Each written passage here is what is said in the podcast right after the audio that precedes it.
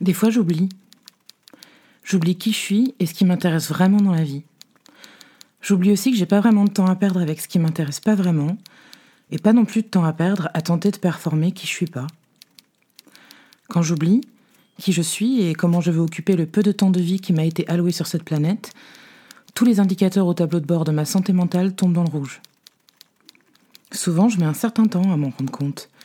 Essentiellement parce qu'en tant que femme, on m'a bien inculqué que ma souffrance psychique est une bonne preuve, que je fais bien la part de labeur de performance genrée qui assure ma sécurité dans le monde pervers et violent des hommes.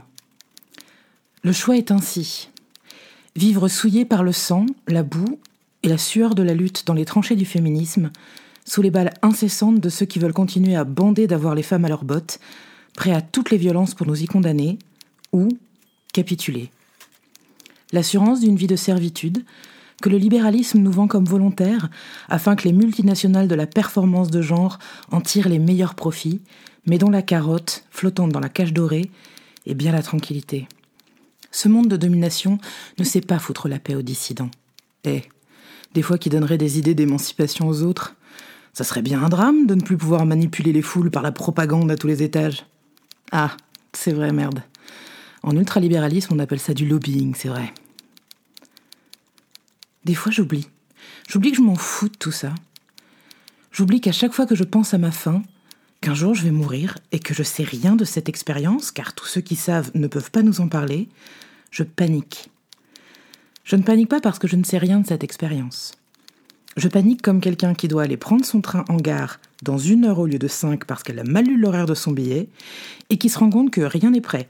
L'appart n'est pas rangé, la valise n'est pas prête, les poubelles sont pas sorties, le bouquin de bord de piscine n'est pas choisi. Et j'oublie que dans ces moments-là, on ne pense pas aux autres passagers. S'ils sont en retard eux aussi, quel canard ils ont embarqué pour le voyage, si tout le monde a bien sa petite collation. Dans ces moments-là, je ne panique que pour moi, parce que j'ai beau prendre le train avec d'autres, mon expérience du voyage m'est unique, et qu'au terminus, je descendrai du train seul face à moi-même. Des fois, j'oublie. J'oublie que désormais, chaque jour de mon existence vient m'apporter, comme le vent apporte des fois l'odeur nauséabonde de la station d'épuration locale, des gens qui voudraient que je sois comme ils veulent eux et non comme je suis moi.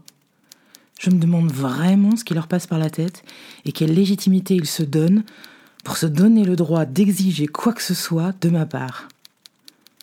Je me retrouve souvent à m'émerveiller qu'il s'agit pourtant des mêmes gens qui font circuler la rumeur que la narcissique, c'est moi. Moi, qui pourtant n'exige rien d'autre d'autrui qu'il me foute la paix à laquelle j'ai le droit. Des fois, j'oublie qu'il existe des gens dont la passion est de faire en sorte que de la paix, j'en ai pas. J'oublie qu'il existe des êtres si tristes, si souffrants, qu'ils ne trouvent de plaisir et de soulagement que dans la violence. J'oublie, parce que sinon, j'ai vraiment mal à mon humanité. Des fois, j'oublie qui je suis, mais quand je me retrouve, c'est comme redécouvrir un coffre à trésors dans le grenier. À travers chaque souvenir, je finis par passer un moment incroyable avec ma meilleure amie. Elle s'appelle Mathilde, et elle a 10 ans, 15 ans, 20 ans, 30 ans, et l'âge d'aujourd'hui aussi. C'est elle qui a découvert qu'on était un télo, qu'on était musicienne, qu'on était bricoleuse. C'est elle qui nous a mis sur le divan d'un psy pour que je trouve l'écoute, le soin et la guérison que je méritais. C'est elle qui, quand les vagues de haine font rage contre mes falaises, me fait poser le téléphone en me disant T'as pas une chanson à écrire plutôt? C'est elle qui me rappelle de ne pas gâcher mon temps parce que, hé, j'ai le brouillon de deux romans et quatre pièces de théâtre, hein, donc faudrait vraiment qu'on s'y mette si on veut pas se résoudre à une publication posthume. C'est elle qui me console de mes peurs quand je reçois des menaces de violence et de mort, mais aussi elle qui me dit qu'on n'est jamais trop prudente et qu'il est toujours possible de se procurer un point américain à défaut d'un service d'ordre coûteux.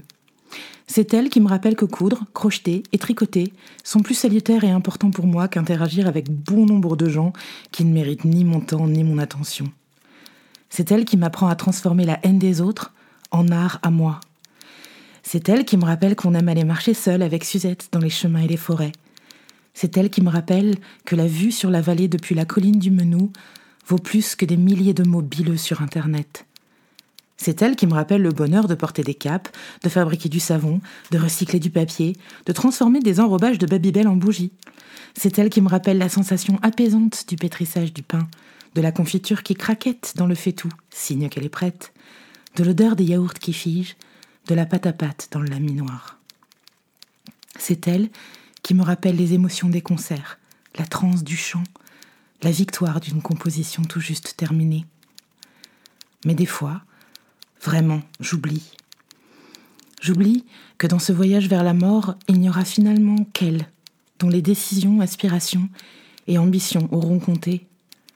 J'oublie que dans ce voyage vers la mort, seule une vie bien remplie, de plaisir, de beauté, de joie, d'amour, d'amitié, de victoire, de foi, de courage, la rendront méritante d'avoir été vécue. Aux portes de la mort, je ne saurais trouver de fierté dans le fait que j'aurais bien capitulé, que je me serais bien conformé, que j'aurais bien obéi aux désirs et aux attentes des autres, que j'aurais bien joué le rôle qu'on attendait de moi, que je ne me serais donc jamais rencontrée, jamais découverte, que j'aurais fait passer désirabilité sociale avant authenticité personnelle, que j'aurais priorisé la vanité, nourri des compliments d'autrui sur ma capacité à ne pas être moi, plutôt que l'affirmation de ma propre personne, au prix difficile des railleries, de la calomnie et de la violence. J'oublie trop souvent qu'aux portes de la mort, je ne voudrais rien de tout ça. J'oublie trop souvent que la haine des autres ne concerne qu'eux. L'amour des autres aussi. Mais lui, il est doux comme le miel. Et comme le miel, il répare les brûlures de ceux qui m'assaillent de leur venin acide. J'oublie rarement, mais quand même aussi, bien trop souvent, que les gens qui m'aiment sont plus importants que ceux qui me haïssent, et que ce sont eux qui feront que je ne regretterai pas de mourir, car j'aurai connu la douceur de leur cœur, en retour de la douceur du mien.